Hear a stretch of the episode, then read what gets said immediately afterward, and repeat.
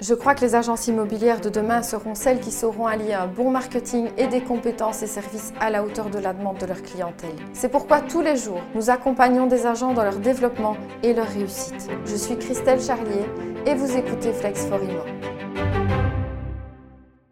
Bonjour à tous. Aujourd'hui, on va parler des trois raisons qui font chuter votre chiffre d'affaires chaque année. Raison 1, remettre à plus tard les décisions importantes en marketing. Je devrais refaire mon site, mais on verra l'an prochain. Je devrais être présent sur les réseaux sociaux, mais je verrai plus tard. À force d'attendre et de reporter, d'autres agents plus réactifs que vous prennent la place qui aurait pu être la vôtre. C'est typique de l'économie de temps et d'argent à mauvais escient. Raison 2, ne pas avoir d'objectifs chiffrés. Quand je demande à un agent combien de biens il vend par an et combien il veut en vendre, la plupart n'ont pas la moindre idée des réponses à ces questions. Or, les objectifs sont le biais concret par lequel vous saurez établir un plan réaliste et le mener à bien tous les mois. Raison 3, oubliez les clients une fois que l'affaire est bouclée. On considère qu'il y a quatre étapes à la relation client. Le si, où il découvre votre existence, le think, où il pense à vous comme potentiel fournisseur de services, le do, où il signe avec vous, et le care, où la relation perdure.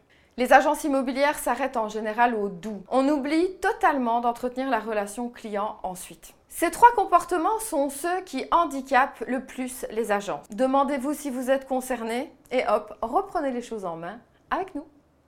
Merci d'avoir écouté ce podcast. N'hésitez pas à vous abonner pour ne rien louper et retrouvez-nous au quotidien sur la chaîne YouTube, le compte Instagram et le groupe Facebook Flex for